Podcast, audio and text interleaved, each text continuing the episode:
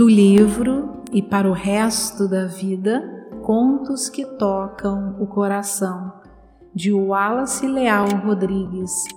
Episódio O Relógio. Colégio onde eu estudava em menina costumava encerrar o ano letivo com um espetáculo teatral. Eu adorava aquilo, porém nunca fora convidada para participar, o que me trazia uma secreta mágoa. Quando fiz 11 anos, avisaram-me que finalmente ia ter um papel para eu representar. Fiquei felicíssima, mas esse estado de espírito durou pouco. Escolheram uma colega minha para o desempenho principal. A mim coube uma ponta de pouca importância. Minha decepção foi imensa. Voltei para casa em pranto e mamãe quis saber o que se passava e ouviu toda a minha história entre lágrimas e soluços. Sem nada dizer, ela foi buscar o bonito relógio de bolso de papai e colocou em minhas mãos, dizendo: minha filha, o que é que você está vendo? Um relógio de ouro com mostrador e ponteiros. Em seguida, mamãe abriu a parte traseira do relógio e repetiu a pergunta: E agora? O que está vendo?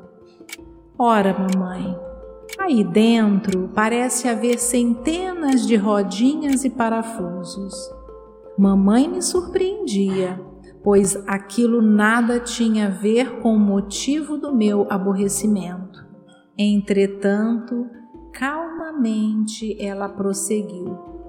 Esse relógio, tão necessário ao seu pai e tão bonito, seria absolutamente inútil se nele faltasse qualquer parte, mesmo a mais insignificante das rodinhas ou o menor dos parafusos. Nós nos olhamos e no seu olhar calmo e amoroso eu compreendi, sem que ela precisasse dizer mais nada.